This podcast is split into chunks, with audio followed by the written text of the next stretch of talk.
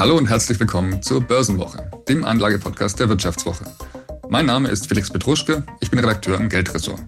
Zugeschaltet aus Düsseldorf ist mein lieber Kollege Philipp Frohn. Hi Philipp. Hi Felix, liebe Grüße ins schöne München.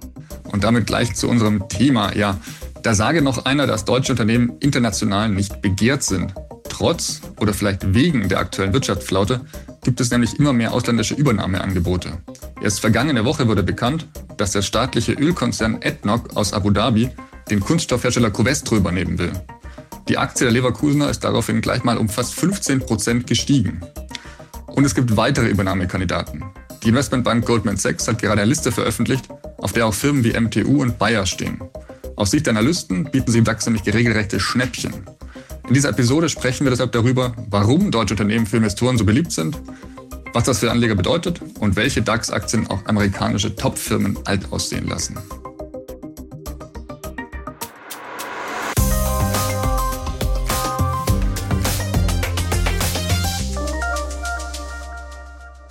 Ja, Philipp, du bist bekennender ETF-Fan.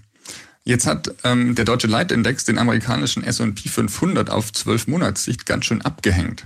Besitzt du denn persönlich einen DAX-ETF? Ja, natürlich. Obwohl ich jetzt nicht so ganz äh, der Patriot bin, finde ich, ist ein DAX-ETF natürlich auch immer eine ganz gute Beimischung im Depot, die man haben sollte. Und ja, wie du sagst, tatsächlich hat so der DAX auf zwölf Monatssicht den S&P 500 ziemlich abgehängt. Auf Jahressicht sieht das nochmal ein bisschen anders aus. Da hatten wir diesen ganzen KI-Boom, der durch Nvidia, Tesla und so weiter getrieben wurde. Da sieht ein DAX natürlich jetzt nicht ganz so geil aus mit seiner Old Economy. Äh, und man muss natürlich auch wissen, so der DAX ist jetzt ein Performance-Index. Das heißt also, da kommen auch Dividenden halt hinzu. Ne? Die muss ich ja im Prinzip abziehen, um das so ganz vergleichen zu können. Aber sogar wenn ich die Dividenden abziehe und einfach nur die Kursentwicklung anschaue, hat der DAX auf 12 Monatssicht tatsächlich den S&P 500, ja, wie du sagst, ein bisschen abgehängt dann müssten sich ja eigentlich die Übernahmeangebote gerade freuen für mehrere DAX-Unternehmen. ja, zumindest äh, wenn alles wirklich so durchgeht. Stichwort Covestro. Du hast es ja gerade schon in der Anmoderation gesagt. Wenn man, wenn es da wirklich zu einem Deal am Ende kommt und die äh, das Unternehmen aus äh, Saudi-Arabien Covestro übernimmt, dann kann es da tatsächlich nochmal einen kleinen Boost geben. Das hat man ja auch in den letzten Wochen schon gesehen. Ganz genau. Und ähm, Covestro ist eben nicht der einzigste. Wir hatten in den folgenden Monaten Fiesmann, die übernommen wurden. Vor einigen Jahren hatten wir einen Augsburger Roboter, Roboterhersteller KUKA. Ähm, ja, vergiss nicht Klaus-Michael Kühne, der will ja noch den Hamburger Hafen retten. Stimmt, auch ganz aktuell. Stimmt, man kommt nicht mehr hinterher, was alles gerade so abgeht. Ja. Ähm, müssen wir vielleicht mal kurz darüber reden, warum denn die deutschen Firmen gerade A, so begehrt sind und B, vielleicht auch, warum sie so leicht zu haben sind. Mhm. Ja, man hat ja schon den Eindruck, dass ja gerade so ein bisschen so der Ausverkauf der deutschen Wirtschaft stattfindet mit den ganzen Sachen, du hast sie gerade erwähnt. Fiesmann war ja auch so gerade in der jetzigen Zeit mit der Wärmewende schon auf jeden Fall ein Thema, wo man sagt, okay, jetzt gehen uns da die Unternehmen flöten, aber es hat ja alles einen Grund. Ne? Also man muss auch sagen, ausländische Unternehmen, die jetzt in Deutschland äh, eine Übernahme starten wollen, die haben es hier relativ leicht. Ne? Also wir haben es hier keine großen Ankeraktionäre, die eine fette Beteiligung haben, an denen man erstmal vorbeikommen muss, wenn man ein Unternehmen äh, kaufen möchte. Sondern, ne, äh, genau, die müssten sonst eigentlich, oder könnten zumindest dann ihr Veto einlegen. Also das ist eher die äh, Ausnahme bei deutschen Firmen tatsächlich. Also Genau. Und dadurch Übernahmen leichter, wie du sagst, richtig? Genau. Und vieles ist ja im Streubesitz und also in der öffentlichen Hand, sage ich mal. Ja, und das dann halt auch nicht in Deutschland, sondern halt eben vor allem im Ausland. Da gibt es ja Unternehmen, wo es wirklich viel Streubesitz gibt. Ich glaube, äh, äh, bei Vonovia sind es 80 Prozent. Also da sieht man schon, dass das große Geld nicht aus Deutschland kommt, sondern tatsächlich äh, große Teile deutscher Firmen in ausländischer Hand sind. Ja, und ähm, sie sind eben auch aktuell sehr günstig bewertet. Also ich komme noch mal ganz kurz zurück auf diese Goldman Sachs Studie. Die Analysten haben eben draufgeschrieben, dass das aktuelle Kursgewinnverhältnis im DAX bei ungefähr 11 liegt. Ähm, historisch ist es bei ähm, über 15. Das heißt also, eigentlich sind viele Firmen wohl für Investoren auch aktuell relativ billig zu haben. Und da sieht man ja auch im Vergleich zu amerikanischen Werten. Ne? Die sind ja, die haben ja alle ein höheres KGV als jetzt äh, die meisten DAX-Aktien. Also es gibt Deutlich ja, höher, ja. Es gibt im DAX ja echte Schnäppchen. So gerade die Automobilhersteller, die haben ja oft ein KGV von, keine Ahnung, 4, 5, 6, 7. Also wirklich ziemlich günstig bewertet. Auch oft, weil es da Probleme gibt. Ist ja nicht so, äh, als äh, wäre die Bewertung einfach so aus äh, ohne Gründen so niedrig, sondern wir haben da halt auch verschiedene Risiken, über die wir schon mal gesprochen haben. Stichwort mhm. großes, äh, großer China-Anteil. Aber trotzdem, die Bewertung ist halt ziemlich günstig. Ganz genau. Und da du schon die Risiken ansprichst, also man muss eben vielleicht dazu sagen, dass der deutsche DAX jetzt nicht unbedingt die deutsche Wirtschaft widerspiegelt, sondern eben vor allem größere Firmen, die ihren Hauptteil des Umsatzes und ihrer Gewinne im Ausland erzielen. Also Stichwort Automobilhersteller, ähm, die exportieren eben den Großteil ihrer Fahrzeuge ins Ausland, zum Beispiel in China, was dann auch die Risiken erhöht. Hm, also locker 30 Prozent der der Wirtschaft äh, beziehungsweise der, der Unternehmensgewinne, die kommen oft halt aus dem Ausland, ne? Stichwort Automobil halt, aber auch bei anderen. Das sehen wir auch bei Chipherstellern. Also wirklich deutsch ist der DAX ja am Ende des Tages nicht. Nein. Und ähm, die AfD wird weinen. Die AfD wird weinen, ja. Das äh, stört mich jetzt weniger grundsätzlich. Ähm, allerdings muss man natürlich sagen, wenn natürlich die meisten Gewinne oder die die Mehrheit der Gewinne im Ausland erzielt wird, ist es dann irgendwie auch logisch, äh, dass die Anteilseigner irgendwie jetzt nicht unbedingt aus Deutschland kommen, sondern eben auch aus dem Ausland. Also irgendwie ist es ähm, auch eine natürliche Entwicklung aus meiner Sicht. Hm, ja, und das führt halt da auch dazu, dass halt die ganzen Dividenden, die ausgeschüttet werden, und da waren wir jetzt mit 52 Milliarden Euro, die die DAX-Konzerne äh, zuletzt ausgeschüttet haben, so viel wie noch nie, größtenteils oder zu großen Teilen zumindest ins Ausland halt wandern. Ja gut, das tut natürlich schon ein wenig weh, wenn man sich vorstellt, dass jetzt die Covestro-Milliarden aus der Dividende dann äh, nach Abu Dhabi fließen. ähm, aber du sagst, ja, schon in diesem Jahr ist es so, dass, glaube ich, mehr als die Hälfte der Ausschüttungen an 26 Milliarden ins Ausland ähm, geflossen sind und äh, deutlich weniger in die Hände von deutschen Investoren. Also aber da sind wir auch ein bisschen selbst schuld. Also ja klar, wir sind jetzt, äh, wenn ich irgendwo mein Geld anlege, ich bin kein großer Staatskonzern, das kauft da eher so ein paar Aktien, nur nicht äh, große Teile einer Firma. Aber trotzdem zeigt sich ja schon, dass die Aktienkultur in Deutschland da mit dran schuld ist. Also wir haben jetzt eine Aktienquote zuletzt von irgendwie 12 Prozent gehabt. Schauen wir mal in die USA, da hat jeder zweite Amerikaner tatsächlich Aktien im Depot. Also da ist das Ding, ich unterstütze meine Wirtschaft mit Geld und partizipiere an der volkswirtschaftlichen, an dem volkswirtschaftlichen Wachstum deutlich ausgeprägter ist als hierzulande. Ne? Jetzt kommt doch noch ein wenig patriotische Note von dir rein. Nein, überhaupt nicht. Das hat nichts mit Patriotismus zu tun, sondern einfach äh, auch damit äh, an der hiesigen Volkswirtschaft zu profitieren. Darum geht's ja letztlich auch. Und dieses große Interesse an deutschen Firmen ist natürlich auch ein Beweis für die Leistungsfähigkeit der deutschen Wirtschaft, wenn man es mal so sieht. Also die würden ja nicht investieren, wenn sie nicht glauben würden, dass die deutsche Wirtschaft weiterhin irgendwie stabil ist und weiterhin eben auch wachsen kann. Mm, absolut. Ich meine, das hätten sie bei Wirecard jetzt vielleicht nicht gesagt, da wäre das Vertrauen nicht so groß gewesen. Aber prinzipiell kann man das natürlich schon sagen, dass diese. Da war das Vertrauen vielleicht ein wenig zu groß lange Zeit. Genau, da weiß ich nicht, wie viele äh, ausländische Unternehmen äh, oder Aktionäre letztlich in Wirecard investiert waren. Aber gut, äh, trotzdem, es zeigt halt, wie du sagst, Made in Germany ist halt irgendwie noch so ein Vertrauenssiegel auch am Aktienmarkt. Und jetzt haben wir, also durch dieses Momentum könnte man schon fast sagen. Das Deutschland-Momentum, so nennen wir es ja schon. Deutschland-Momentum, völlig richtig, Philipp, Entschuldigung. Ähm, dieses Deutschland-Momentum ähm, begünstigt jetzt vielleicht auch Investitionen in einige spannende DAX-Werte und über die wollen wir jetzt kurz ähm, sprechen. Wollen wir ganz kurz nochmal zurück zu Covestro vielleicht, oder? Genau, ist ja eine von drei Deutschland-Momentum-Aktien, die wir mal so rausgepickt haben und so ein bisschen durchspielen wollen. Ja, warum äh, läuft es denn da gerade so gut? Und bei Covestro zum Beispiel, da hat man ja schon gesehen, okay, in den letzten Monaten ging der Kurs ganz schön nach oben. Ne? Der hat ja, ja ein gutes Drittel zugelegt seit, äh, ja, seit Juni ungefähr. Also schon eine deutliche Kurssteigerung innerhalb einer sehr, sehr kurzen Zeit. Und das liegt aber immer noch deutlich unter dem äh, Allzeithoch, muss man auch dazu sagen. Ja gut, du bist halt immer noch 40 Prozent darunter. Also äh, wer damals eingestiegen ist, äh, so 2008, der, der wird sich darüber jetzt auch nicht so ganz freuen, sondern sagen, okay, immerhin sind meine Verluste begrenzt, aber mehr auch nicht. Ganz genau, ja. Ja, und Hintergrund ist ja dieses Übernahmegerücht, war es ja am Anfang noch, von AdNoc aus Abu Dhabi. Mehr war es ja am Anfang nicht. Man wusste, okay, irgendwelche Insider sagen, dass hier ein Deal zustande kommt, dass AdNoc nach äh, Covestro greift. Aber eine offizielle Bestätigung gab es ja lange nicht. Und trotzdem wurde ja der Aktienkurs seit Sommer immer weiter nach oben getrieben, in der Hoffnung, ja, vielleicht ist da ja was dran.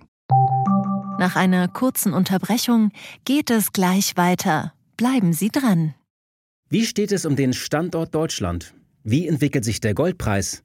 Wie führe ich in meinem Unternehmen KI ein? Ich bin Horst von Butler, Chefredakteur der Wirtschaftswoche und jeden Tag liefern wir Ihnen Analysen, Kommentare, Reportagen und Hintergründe, damit Sie fundierte Entscheidungen treffen können. Sei es für Ihr Geld, Ihre Immobilien, für Ihre Karriere oder für das eigene Unternehmen. Wir begleiten Sie beim nächsten Schritt und wir denken an den nächsten Schritt. Für unsere journalistische Arbeit wurden wir jetzt sogar mit dem European Publishing Award ausgezeichnet als Magazin des Jahres und das wollen wir mit Ihnen feiern. Auf vivo.de slash ausgezeichnet können Sie jetzt drei Monate lang die Vivo zum halben Preis lesen. Also da würde ich ja zuschlagen. Ich freue mich auf Sie. Ja, immerhin weiß man jetzt, dass Gespräche konkret äh, geführt werden. Natürlich können wir jetzt nicht reinschauen, was äh, konkret verhandelt wird. Es wird immer nur kapportiert, dass es eben ein konkretes Angebot geben soll, dass die Verhandlungen relativ weit fortgeschritten sind und dass eben auch äh, Standortgarantien äh, geben soll. Aber wie du sagst, ähm, trotz äh, dieser Fortschritte ist es nach wie vor eine Spekulation, dass ähm, Abu Dhabi Covestro tatsächlich übernimmt. Mhm. So, und jetzt ist ja der Aktienkurs von 40 auf momentan ungefähr 53 Euro gestiegen. Warum ist denn das jetzt für Aktionäre so eine tolle Nachricht? Warum wollen jetzt da alle nochmal aufspringen und sagen, okay, ich nehme das jetzt noch mit? Nun ja, das ist eigentlich die Hoffnung, wenn natürlich äh, je nach Übernahmeangebot, dass da noch was rausgeht, also rauszuholen ist aus diesem Kurs. Also die Hoffnung, dass ich da jetzt nochmal ein gutes Plus halt mache und momentan, da kursieren ja auch schon so die ersten äh, möglichen Übernahmepreise. Ne? So diese 60 genau. Euro, die gelten ja als ziemlich wahrscheinlich. Ne? Und das wäre ja gemessen am jetzigen äh, Kursniveau schon mal ein Aufschlag nochmal von... Da ist noch Luft nach oben, ja. Genau, hast du noch ungefähr 10 Euro, die du halt Gewinn machen willst. Manche Investmentbanken, die sagen sogar, hey, bis zu 75 Euro je Anteilsschein, die sind durchaus gerechtfertigt. Das wäre natürlich nochmal ein, ein größerer Hebel. Ist aber spekulativ, muss man auch sagen. Also ist jetzt äh, keine ausgemachte Sache. Also ein kleines Warnschild würde ich hier schon noch dranhängen. An äh, genau, also gerade bei solchen, also man muss ja wissen, Covestro, äh, Kunststoffhersteller, das ist halt ein Zykliker. Heißt also, du siehst auch bei der Gewinnentwicklung, es geht mal auf und mal ab. Also im Boomjahr hat, ich glaube es war 2018, da kam die halt auf einen Nettogewinn von zwei Milliarden Euro. Davon sind sie jetzt meilenweit entfernt wegen gestiegener Rohstoffpreise, Energiepreise.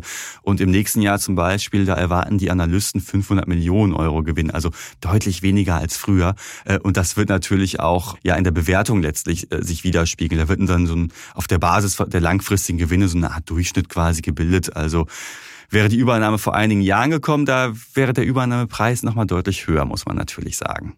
Also jetzt die Frage, Philipp. Soll ich noch investieren oder nicht? Ja gut, erstmal natürlich der ganz wichtige Hinweis, ne, wir machen hier keine Anlageberatung äh, und können keine Haftung übernehmen für Entscheidungen, die ihr am Kapitalmarkt trefft. Gilt auch wie in diesem Fall für Covestro. Äh, aber trotzdem muss man da halt abwägen. Ne? Also man hat da halt diese äh, Offerte, dass die durchgeht, gilt als wahrscheinlich, dass dann noch jemand anderes um die Ecke kommt und ein dickeres Angebot macht. Da sagen Insider momentan, hm, sehen wir nicht so. Dann hätte man äh, die Möglichkeit auf noch einen kleinen Gewinn. Aber trotzdem gibt's ja immer noch eine ja, so ein Rückschlagspotenzial. Also wenn jetzt äh, AdNoc zurückrudert und sagt, ja, hm, Covestro, schön und gut, wollen wir doch nicht haben, dann geht's halt mit dem Kurs wahrscheinlich wieder nach unten. Also wenn ich jetzt die Aktie zum Beispiel zu einem äh, günstigen Kurs gekauft habe und ich habe das Ding eh im Depot, dann natürlich erstmal liegen lassen, gucken, was passiert. Im schlimmsten Fall äh, gehen halt die Kursgewinne aus den letzten Monaten halt äh, flöten, aber ich mache da jetzt keinen großen Verlust. Ob ich jetzt noch auf, dieses, auf diesen Übernahmepoker großartig spekulieren sollte, ja, muss halt jeder für sich selbst entscheiden letztlich. Wunderbar, danke für die Einordnung. Philipp. Immer gerne. Kommen wir jetzt zur Momentum-Aktie Nummer zwei von Plastik zu Beton. Ähm, Vonovia, Philipp, auch da ist gerade sehr, sehr viel los. Du hast in den letzten Wochen und eigentlich auch Tagen auch sehr viele Texte dazu geschrieben. Minuten und Sekunden, da auch. Minütlich quasi bist du dabei und verfolgst das sehr genau. Ja, ich meine, Vonovia, ähm, ein Unternehmen aus dem Ruhrgebiet, ne, da ist man natürlich immer gerne dabei. Hängst du auch persönlich dran, ich glaube. So. Äh, nein, aber, aber gut. Aber ja, du hast recht, Vonovia ist halt schon eine ganz schöne Momentum-Aktie, wenn wir uns mal die Entwicklung angucken. Also seit dem Tief im März 54 äh, Prozent plus, das ist ja schon einiges. Ne? Wir erinnern uns mal kurz zurück. Damals gab es ja diese große Razzia bei Vonovia, weil Mitarbeiter ja äh, bei der Auftragsvergabe an Handwerker angeblich so ein bisschen Kickbacks kassiert haben. Äh, und da ging ja der Kurs nochmal richtig runter und wie gesagt, seitdem 54 Prozent plus. Also schon ordentlich. Und wenn du mich fragst, ein bisschen widersprüchlich zu dem, was gerade sonst passiert, oder Felix? Ja, auf den ersten Blick ist es alles andere als einleuchtend, denn äh, sie müssen ja ihr Immobilienportfolio nach wie vor abwerten, äh, weil eben der Wert ihrer Immobilien ähm, weiterhin schrumpft. Mhm. Äh, was natürlich für die Aktie für die Aktie erstmal eine Riesenbelastung ist, aber auch für den Konzern. Also die müssen von diesem gigantischen Schuldenberg erst wieder runterkommen, den sie aufgebaut haben nach der Deutsche Wohnübernahme. Also dieser Konzern aus meiner Sicht äh, steht ja schon noch auf sehr gläsernen Füßen. Trotzdem hat man vielleicht auch den Eindruck, dass das Management das, die Fehler jetzt erkannt hat oder die Probleme erkannt hat und jetzt erfolgreich gegensteuert. Also sie wollen ja jetzt auch Immobilien verkaufen, hast du geschrieben, Philipp. Mhm. Genau, machen sie ja schon, schon seit einiger Zeit. Seit, vor einem Jahr hat äh, der Vorstandschef Buch ja gesagt, okay, wir wollen jetzt im nächsten Jahr Immobilien im Wert von 13 Milliarden Euro veräußern. Das ist ja schon einiges. Zuletzt hatten sie äh, Ende letzten Jahres 100 Millionen Euro äh, in der Bilanz halt stehen an Vermögenswerten. Also wir sehen schon, ein großer Teil, ein erheblicher Teil zumindest soll verkauft werden. Zuletzt haben sie für drei Millionen Wiederteile an einem Immobilienportfolio in Norddeutschland verkauft ja, also man hat die Zeichen der Zeit erkannt und will jetzt gegensteuern. So die letzten Jahre gab es eine Übernahme nach der anderen. Ne? GAG war dann die deutsche deutsche Wohnen 2021. Das hat den Schuldenberg massiv anwachsen lassen auf zuletzt 44 Milliarden. Und da muss man jetzt, wo Geld wieder was kostet, halt gegensteuern. Ne? Die haben halt Anleihen, die zu bedienen sind. Ähm, und wir sehen halt, je mehr die Zinsen steigen, desto mehr müssen sie halt ihr Portfolio abwerten, weil die Immobilien halt nicht mehr so viel wert sind wie früher. Zuletzt waren es halt 2,7 Milliarden, die sie abwerten mussten. Und eigentlich sollte man ja meinen, okay, das müsste jetzt zu einem dramatischen Kursverlust weiterhin führen. Ich meine, verglichen mit letztem Jahr hat Vonovia krass verloren, aber jetzt sehen wir halt diese krasse Erholung. Ganz genau. Und trotzdem noch ein Risikoaspekt, finde ich, äh, den man betonen muss. Man weiß noch gar nicht, ob sie äh, Käufer finden für ihre Immobilien, zumindest nicht für den Preis, den sie da erwarten. Also der Zeitpunkt, äh, die Immobilien loszuschlagen, ist maximal ungünstig, würde ich sagen. Ähm, deswegen würde ich da noch ein paar Fragezeichen hinmachen, ob dieser Plan auch so umgesetzt werden kann, wie Sie es gerade vorschlagen. Mhm. Naja, die Gefahr besteht halt, dass Sie die Buden halt unter Buchwert verkaufen müssen. Ne? Ganz genau, ja. Aber andere Jetzt wieder zurück zum Aktienkurs, der genau das Gegenteil macht, auf was wir gerade reden. Ja, vielleicht kann man sagen, die Hoffnung ist zurück, was auch Immobilien angeht, ähm, dass es langfristig ähm, wieder bergauf geht und dass die Krise zumindest ein, ein Tal gefunden hat. Ja, aber findest du das nicht ein bisschen zu früh noch? Ich meine, im März ging es dann wieder nach und nach hoch, wie gesagt, diese 54 Prozent. Aber wir sind doch da noch mitten in der, in der Abwertung. Also äh, jetzt äh, kommt jetzt noch der nächste Zinsschritt. Wir nehmen ja donnerstags auf. Äh, das heißt, in dem Fall jetzt kurz vor der EZB-Sitzung. Da kann ja tatsächlich noch ein bisschen was kommen. Und naja, die, letzten, die letzte Abwertung war im August. Also es könnte ja tatsächlich nochmal sein, dass das Portfolio nochmal ein Stück abgewertet wird.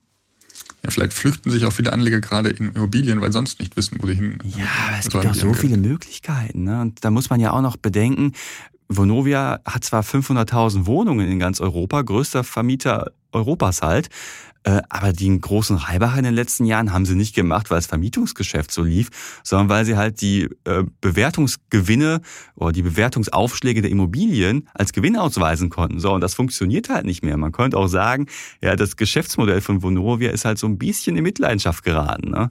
Ja, ohnehin war das recht fragwürdig, würde ich sagen, einfach ähm, zu sagen, wie man jetzt die Immobilien taxiert, also je nach äh, je nach Monatswert fast schon war das ja, oder zumindest nach Jahreswert. Mhm. Ähm, vor allem das Gegenteil, was man von Immobilienkonzernen eigentlich erwartet. Also da denke ich mir, ich habe ja die Stabilität im Portfolio, ich, hab, ich weiß, was ich habe, die haben die Mieteinnahmen, war eigentlich jetzt von außen nicht so durchzublicken, wie sie das jetzt hier mhm. begründet haben. Ihre ja, ich meine, wer jetzt äh, darauf spekuliert, dass der Kurs weiter steigt, okay, zuletzt hat's funktioniert, aber auch da gibt es jetzt gerade noch so ein bisschen Rückschlagspotenzial. Wobei man ja immer noch sagen muss, ist ja nicht so, als äh, würde es bei Vonovia ständig aufwärts gehen, sondern es gab ja schon einen herben Abverkauf und jetzt sehen wir halt so eine Erholung und spätestens, wenn jetzt so die, die Zinsen ihr Plateau gefunden haben, dann entspannt sich die Lage auch. Aber trotzdem bleibt da halt so dieses, äh, diese Frage, ist die Krise schon überwunden? Was passiert noch im Portfolio von Vonovia? Und Vielleicht sollte man da noch auf die äh, Quartalzahlen aus dem dritten Quartal halt warten, die ich glaube im November veröffentlicht werden, weil dann kann da noch mal was kommen. Nach einer kurzen Unterbrechung geht es gleich weiter. Bleiben Sie dran. ChatGPT und andere Technologien verändern unsere Arbeitswelt rasant. Bei der Veranstaltung Work in Progress diskutieren wir in der Handelsblatt Media Group die Zukunft des Arbeitsmarktes, HR-Trends, KI, mentale Gesundheit und neue Leadership-Perspektiven. Sei am 13. und 14. Juni in Düsseldorf oder virtuell dabei und melde dich jetzt an unter work-progress.de. Genau, also wir setzen mal ein großes Fragezeichen an diesen Aktienverlauf von Monovia der letzten Monate und ähm. Fragen uns, ob das wirklich so gleich so nachhaltig ist, wie der Richtig. Konzern das vielleicht schon meint. Und jetzt kommen wir ja von Old Economy zu, ja, ich meine, sonderliche Strahlkraft. New ist es nicht mehr ganz so, New ist es auch nicht mehr. New ist es auch nicht mehr, aber zumindest kann man es als New verkaufen. Ne? Wir wollen jetzt nochmal über die dritte äh, Deutschland-Momentum-Aktie sprechen, nämlich Infineon. Und wenn man es jetzt verkauft als das deutsche Nvidia, klingt ja alles ein bisschen geiler und fancier. Genau, also es ist nicht ganz das deutsche Nvidia, so, so rasant ist der Kursverlauf nicht, aber immerhin auf ein Jahr ist der äh, Kurs auch um 30 Prozent gestiegen. Das sind jetzt keine 200 wie bei Nvidia, aber so. Äh, genau, wir sind ja, Deutschen sind ja auch mit, mit weniger zufrieden. Dafür vielleicht ist es dann nachhaltiger. Wer weiß das schon. Also mhm. es ist nicht ganz so gehypt, Infineon. Trotzdem profitiert natürlich auch die vom Megatrend ähm, Chip-Herstellung. Und vor allem sind sie halt günstiger bewertet. Ne? Also so eine Nvidia. Ganz genau. Also wer jetzt einsteigen würde, ich würde jetzt auch sagen, ist es deutlich attraktiver als bei Nvidia einzusteigen nach diesem ganzen Hype, mhm. weil da kann es eigentlich auch relativ schnell wieder nach unten gehen. Eben, also da ist die Frage, ob sie die, also bei Nvidia die Frage, ob sie jetzt diese großen äh, Börsenerwartungen halten können. Zuletzt ging es halt auf, die konnten ihre Quartalszahlen immer weiter steigern. Aber jetzt müssen sie halt auch liefern. Und so mit Infineon hat man da so eine günstig bewertetere Alternative. Und natürlich auch ein Konzern, der extrem von staatlichen Subventionen äh, profitiert. Worüber sich nicht alle nächsten, freuen. Das ist richtig, aber als Aktionär würde ich mich jetzt da schon drüber freuen tatsächlich. Und äh, das wird ja auch noch jahrelang so anhalten. Also da dieses Wachstum, denke ich, ähm, müsste sehr viel passieren, dass das jetzt irgendwie komplett einbricht. Hm, ja, ich meine, zuletzt hat man ja schon bei Infineon gesehen, gut, die Zahlen, die waren ein bisschen rückläufig, aber jetzt nicht so dramatisch. Und die haben jetzt zweimal ihre Prognose angehoben und ja, dabei blieb es dann auch. Also äh, man sieht schon, dass auch bei Infineon so die Zeichen auf KI gepolt sind, die ein großer Zulieferer sind und äh, wenn diese ganze KI-Sau so weitergeht, davon auch profitieren werden. Also allein, du hast es angesprochen, äh, staatliche Fördermittel gibt's ja für so ein milliardenschweres Halbleiterprojekt in Dresden und da erwartet das Unternehmen fünf Milliarden Euro Umsatz pro Jahr. Also nur aus Dresden kommend halt. Da geht schon was, gell? Da geht schon was. Und ja, die Aussichten sind also ganz gut tatsächlich. Aber auch hier natürlich die Frage, äh, Philipp, soll ich jetzt einsteigen, nachdem die Aktie eigentlich ganz gut gerade dasteht, oder erstmal irgendwie auf einen Rücksetzer warten und dann investieren? Also vielleicht, man kann es ja auch erstmal so Aktien auf so die Beobachtungsliste setzen, sage ich mal, und äh, dann vielleicht äh, kurzfristig reagieren. Hm, ja, ich meine, die Sache ist immer, gibt's halt äh, diesen Rücksetzer ja oder nein? Das, dafür brauchst du eine Glaskugel. Äh. Für Infineon spricht zumindest, wie gerade schon gesagt, die Bewertung ist deutlich attraktiver. Ne?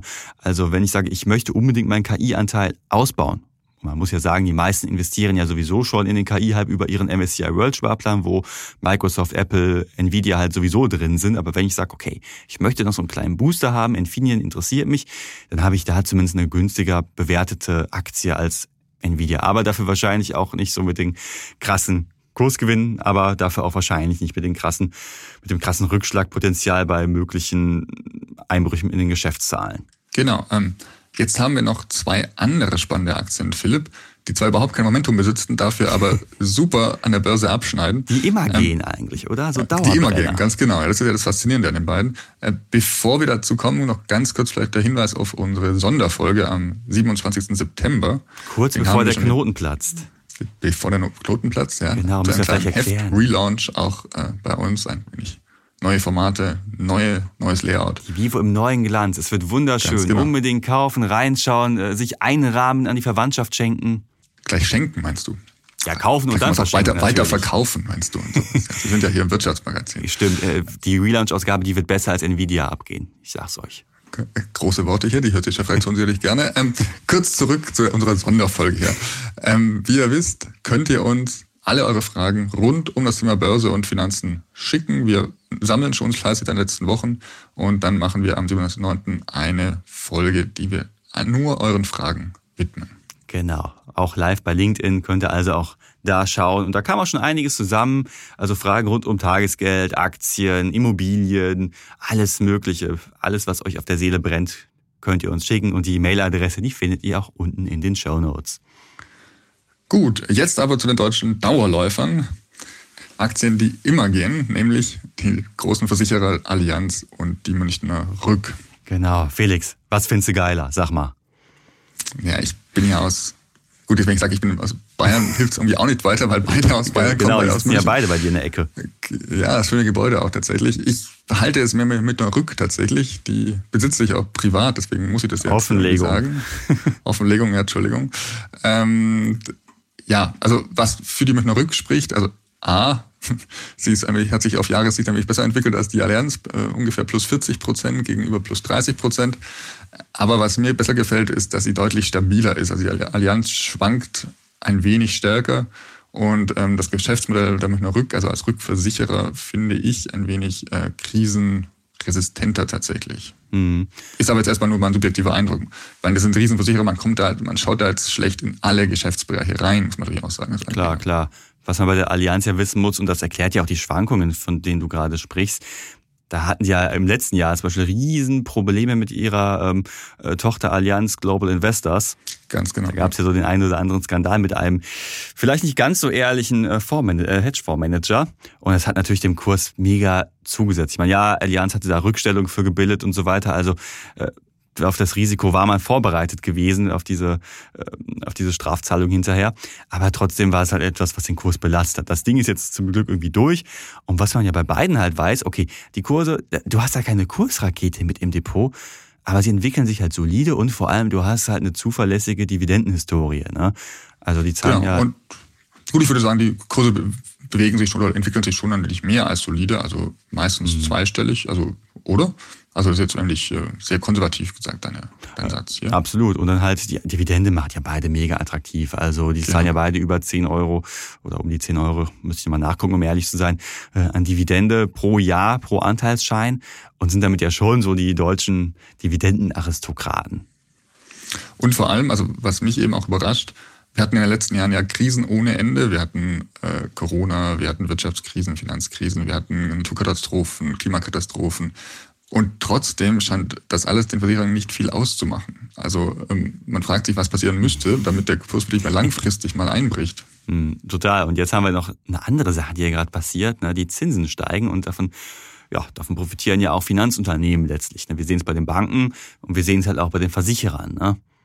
Genau, und da wir davon ausgehen, dass die Zinsen auch längerfristig hoch bleiben, dürfte eben dieser Vorteil auch anhalten. Genau, also sich vielleicht so eine Versicherungsaktie als Dauerläufer ins Depot zu legen, das äh, kann sicherlich nicht schaden. Auch wenn jetzt auch so eine äh, Allianz, die haben ja im letzten Jahr auch als der Krieg in der Ukraine losging und so weiter, haben die ja auch äh, eingebüßt und mittlerweile sind die wieder auf ähm, ziemlich auf dem ungefähr gleichen Niveau von damals, haben also auch wieder ziemlich viel Kursgewinn halt gemacht.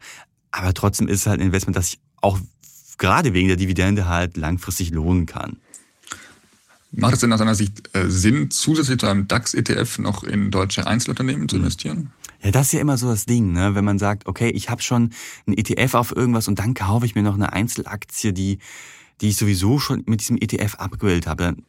Und die meistens auch ein relativ großes Gewicht natürlich hat im ETF. Also mit Norik ist da nicht ein Schwergewicht, zum Beispiel auch die Allianz. Genau, eben. Also ich hole mir dann immer so eine ja, Doppelbelastung, äh, Doppelbelastung kann man nicht unbedingt sagen, aber vielleicht so ein Doppelgewicht ins Depot. Ne? Und da muss man sich halt genau überlegen, will ich das? So bei äh, einer Allianz, wo man sagt, okay, das ist jetzt, äh, da gehen jetzt nicht so die krassen Kursrisiken aus, kann man das vielleicht noch eher verschmerzen, aber wenn da gerade ich auf spekulative Werte setze, habe ich zwar einen Booster, wenn es gut läuft, aber es geht auch umso schneller dann runter. Ne? Deswegen äh, sollte man vorher mal gucken, okay, ist halt diese Aktie sowieso schon in einem ETF halt enthalten oder nicht? Und daraus muss ich dann halt meine Schlüsse ziehen. Kommt ja immer auf die persönliche Anlagestrategie an. Heißt nicht, dass man es nicht machen sollte, aber man sollte sich dessen bewusst sein, dass man dann halt so dieses, ja, im wahrsten Sinne ein Klumpenrisiko vielleicht reinholen kann. Ganz genau. So, äh, liebe Zuhörerinnen und Zuhörer, wir haben heute, glaube ich, einen wunderbaren Überblick gegeben über die spannendsten Unternehmen im deutschen DAX. Ganz ist ja auch wunderbar. Schön, schön zu sehen oder schön zu hören, dass da einiges los ist, weil der DAX ja doch bei vielen noch irgendwie so ein kleines konservatives Image hat und der da immer so vor sich hin dümpelt. Nee, aktuell ist da ziemlich viel geboten und es bieten sich eben auch attraktive Chancen für Anleger. Genau. Dann sage ich mal vielen lieben Dank fürs Zuhören. Ich hoffe, ihr konntet was mitnehmen und dass ihr nächste Woche wieder einschaltet. Genau, ich bedanke mich auch. Philipp, liebe Grüße an Düsseldorf. Wir sehen uns bald wieder auch vor Ort. Also in zwei Wochen bin ich ja wieder da. Yay, ich freue mich. So, und bis dahin, Düsseldorf aus Düsseldorf.